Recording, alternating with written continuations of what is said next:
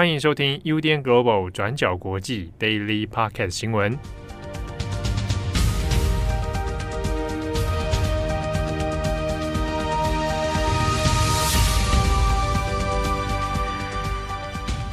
Hello，大家好，欢迎收听 UDN Global 转角国际 Daily Podcast 新闻。我是编辑惠仪，我是编辑木仪。今天是十二月二十二号，星期四。先祝福大家冬至快乐！对，今天冬至耶。对，我们昨天有吃了汤圆，没错，红豆的。对，还有花生的嘛？对，还有花生的。对啊，今天下班之后刚好天气也蛮凉爽的，大家可能可以就是也去吃个汤圆，然后就是有点仪式感，过个节，暖暖身子。对。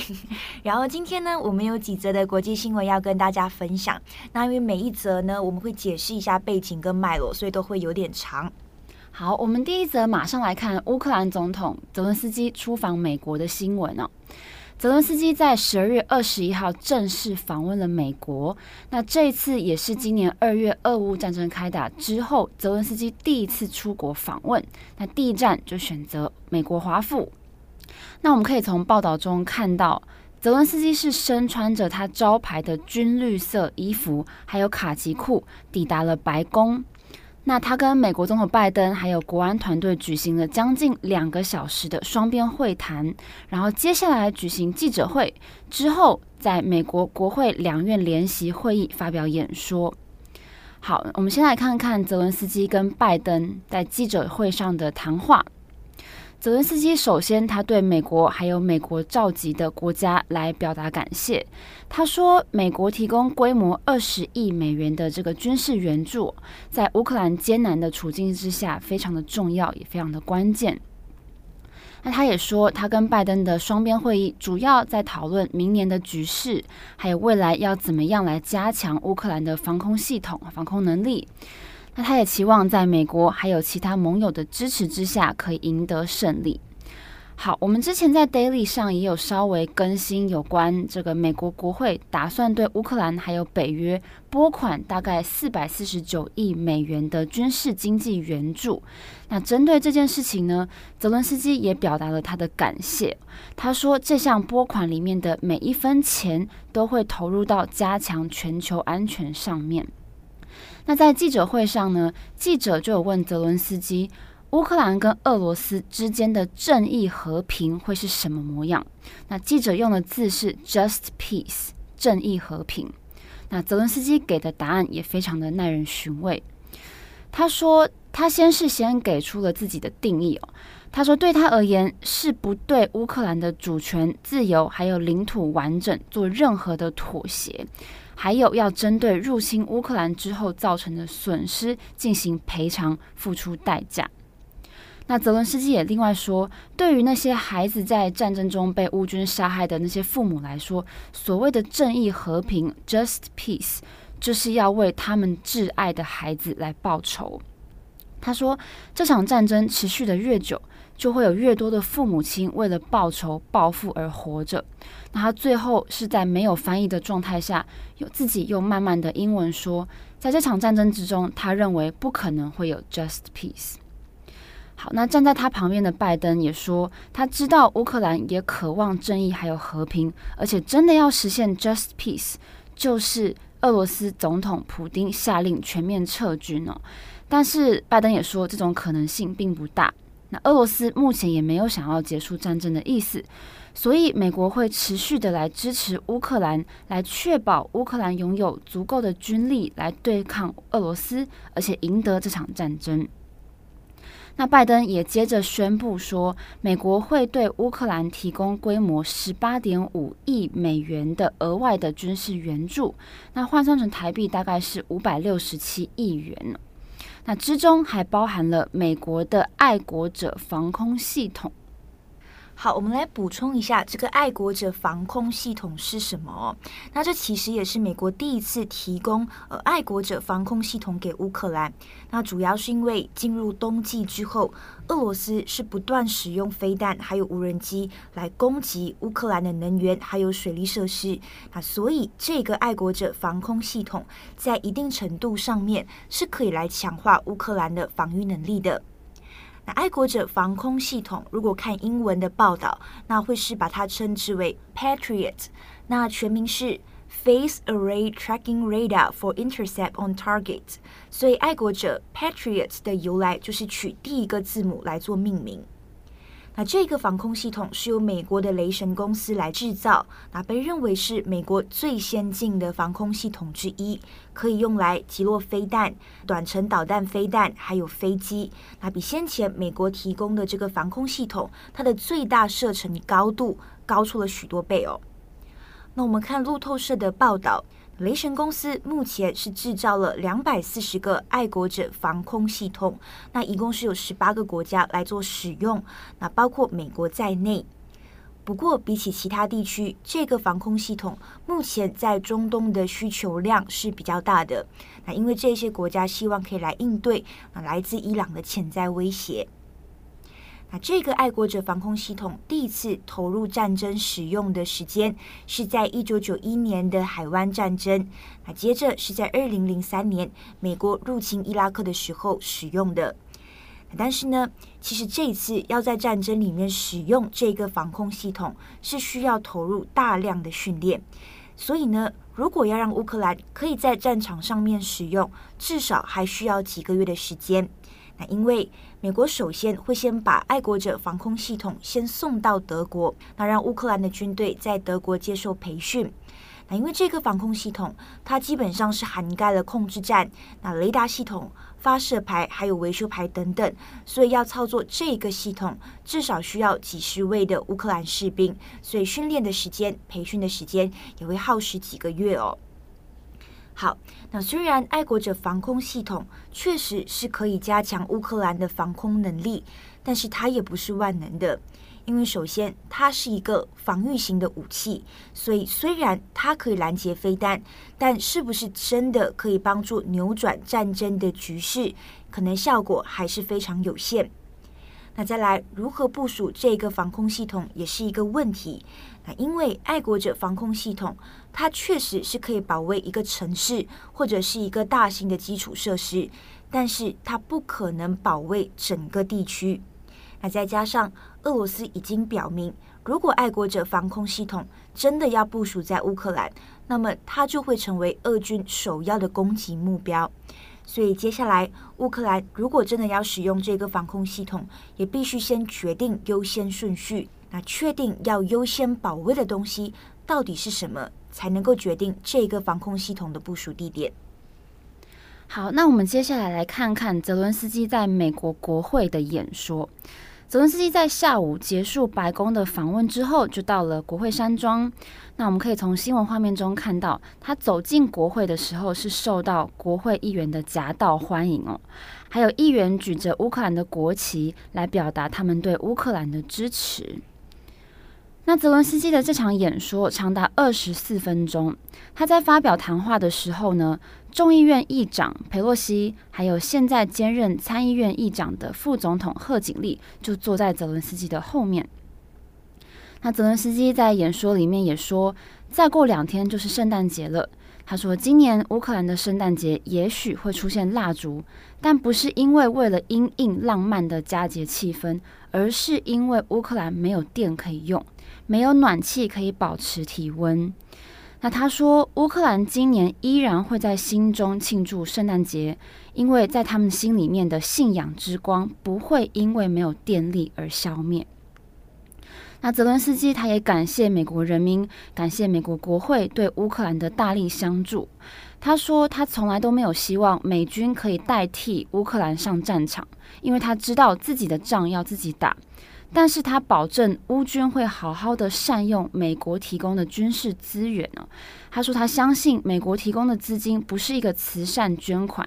而是对全球安全跟民主的投资。那泽伦斯基也说，面对眼前这种艰难的局势，乌克兰没有一蹶不振，而且永远不会投降。那他也提醒美国，如果乌克兰在境内被击败了，那么下一个遭殃的就会是美国的欧洲盟友。所以在这场战争之中，没有人可以置身事外。好，那在泽伦斯基的演说当中，好几次因为鼓掌的声音而暂时中断。那演说最后呢，泽伦斯基是拿出了一面很大的呃乌克兰国旗，那上面有满满的乌克兰前线军人的签名哦。那泽伦斯基也亲手的把这面国旗送给佩洛西还有贺锦丽。在送这面国旗的时候，他说这面国旗是乌克兰前线士兵请他转赠的，因为他们认为美国国会的决定可以拯救上百万人。那美国这边也送了泽伦斯基一面事先已经折好的折成三角形的美国国旗。那这面国旗其实就是在十二月二十一号迎接泽伦斯基的当天，国会大厦挂的美国国旗。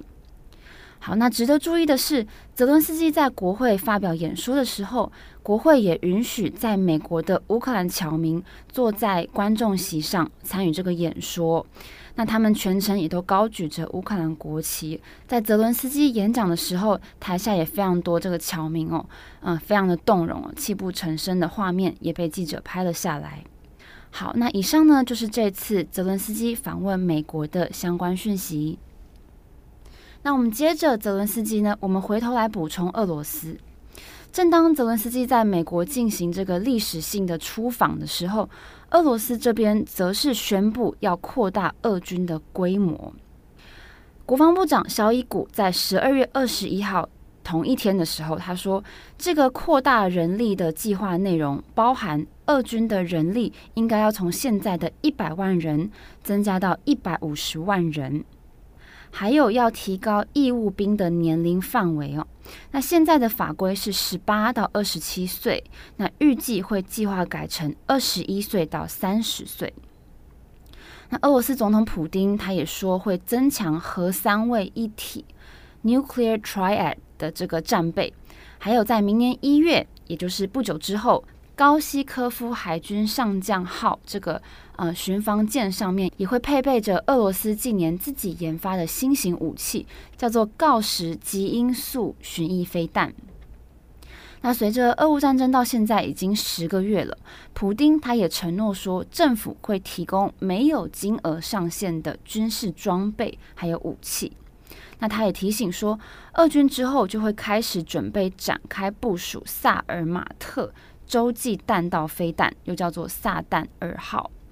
那肖伊古他也补充说，俄罗斯现在正计划要把啊、呃，在他们占领的两座乌克兰南部的港口城市，一个叫做博德扬斯克跟马利波这两个港口城市来部署基地，那作为支援俄罗斯自己的舰艇，还有做紧急救难的这个功能。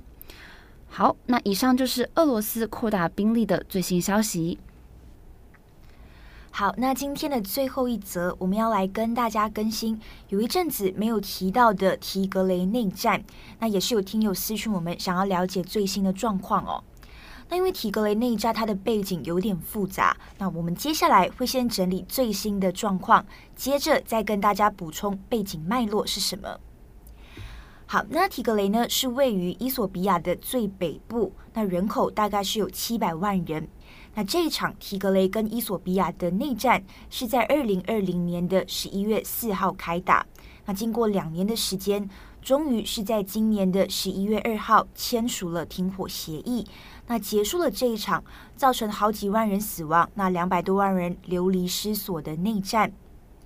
那这一场停火协议呢，是在非洲联盟的斡旋之下，在南非的首都进行。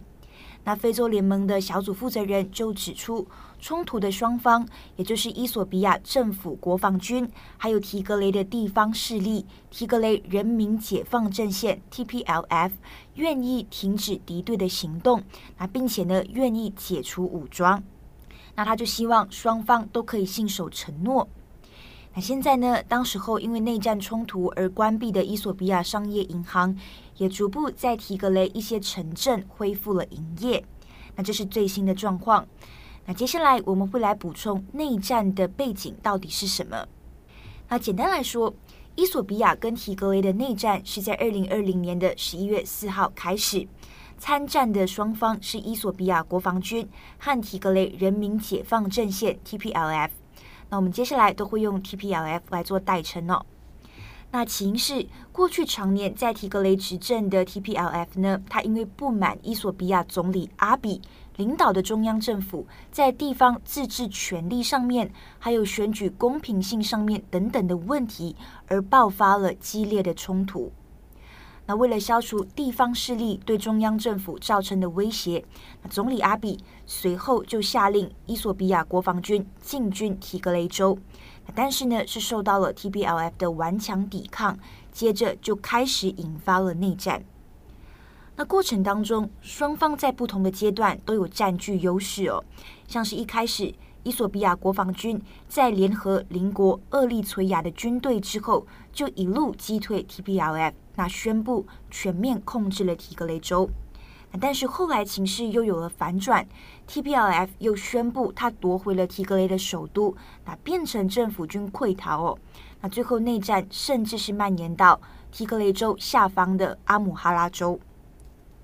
大家听到这边，可能也会有点好奇，为什么厄立垂亚军会跟着参战？那以及阿姆哈拉州为什么也被牵涉在内哦？那首先，厄立垂亚军就位于伊索比亚上方，刚好它的边境就在提格雷州旁边哦。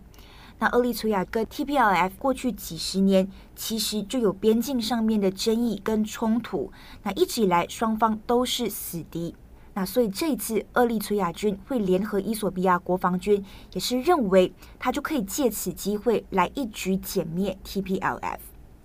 那至于阿姆哈拉州，它就在提格雷的下方，那它也是相似的原因，因为边境还有领土的问题，那过去就跟 TPLF 闹得不愉快，那所以阿姆哈拉州的地方民兵也会加入伊索比亚国防军来做联合，一起对付 TPLF。那所以可以看到。参战的各方都各自拥有新仇旧恨，那这也是这一场内战复杂难解的原因。那我们也必须强调的是，不论是参战的哪一方，他们都犯下了严重的战争罪行，那包括他们都有洗劫村庄、屠村、无差别杀害平民、大规模性侵女性等等。那过程当中，这两年非常棘手的也是。人道跟救援组织都很难进入当地，那其中呢，又以提格雷州的状况是最为严重的。那提格雷州在二零二零年的十一月战争开打之后，将近两年的时间，已经面临严重的人道危机。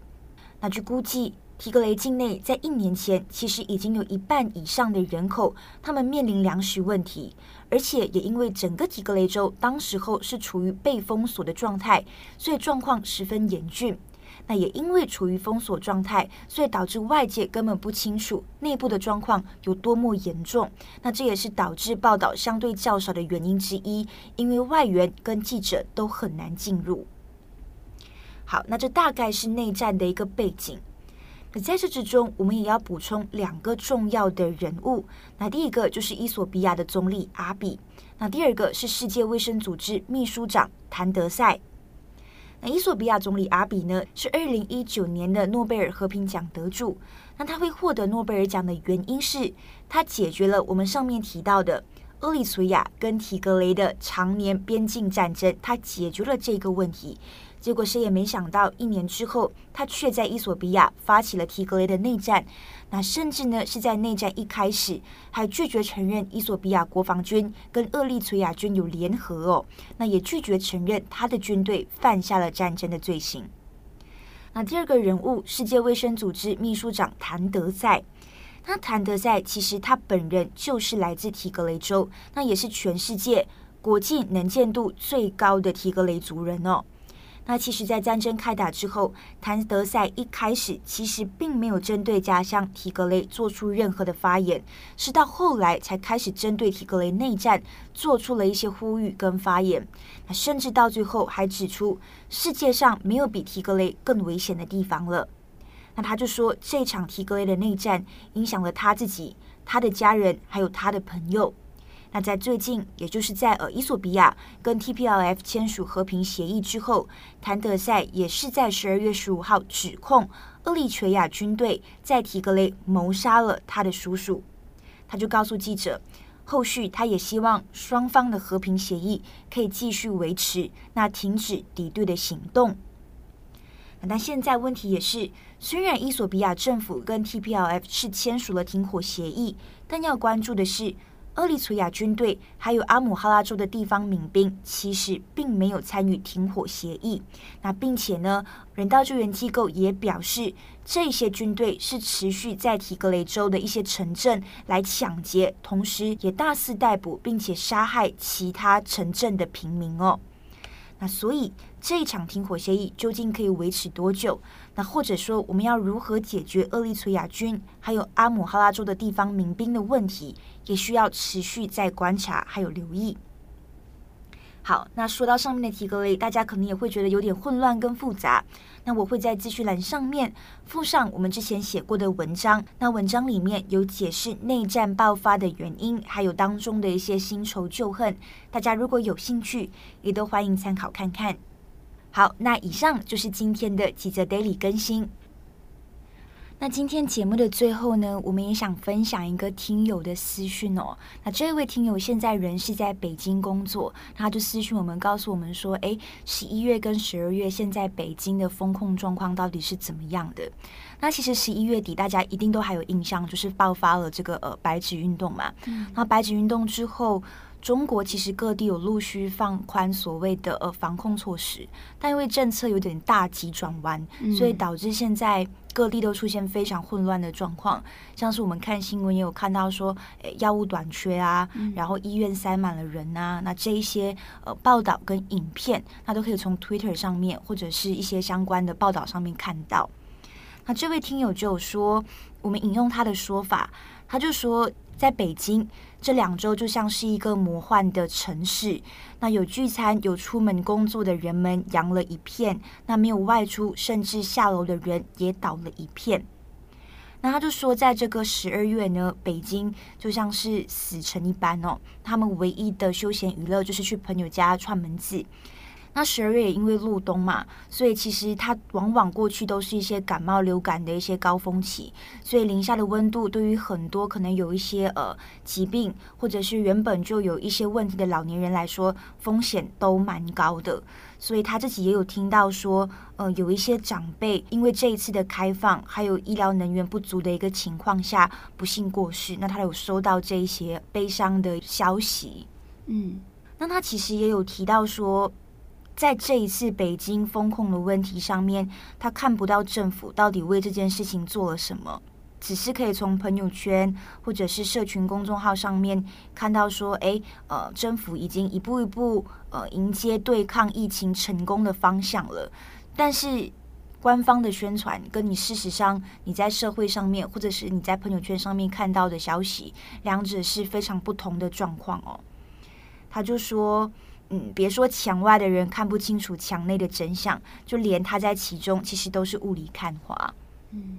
其实我觉得我看那个讯息，觉得蛮像是我们疫情第一波开始的时候各国的状况，包含的时候疫情爆发的时候，我人在英国嘛，嗯，然后其实那个情况跟刚刚这位听友写的那个讯息内容其实很非常相似的，就是一片混乱，然后大家不知道该怎么办。然后政府其实也还没有，有点措手不及的状态，有点没有办法在短时间内做非常非常有效的这个管制，然后同时又要兼顾大家的身心灵健康跟自由。对，我觉得现在感觉中国应该是正在面临一个，呃，我们当时第一波遇到的这样子的挑战。对，我原本在北京工作的朋友也都是买了机票，然后赶快先回。马来西亚了，嗯，对对对，我觉得在现在各种资讯还有状况都很混乱的情况下，在中国的听友们也请好好保重自己的身心健康，照顾好自己。对，而且现在天气变这么冷了，一定要注意好，嗯，保暖还有身心的健康。对。那在冬至的这一天，也祝福我们每一个人都有一个美好的一天，然后准备好身心，准备迎接明年的二零二三年。希望明年就是更好的一年。没错，嗯，祝福大家。好，我是编辑会议，我是编辑木仪，我们下次再见，拜拜，拜拜。感谢你的收听。如果想知道更多资讯，请上网搜寻 UDN Global 转角国际。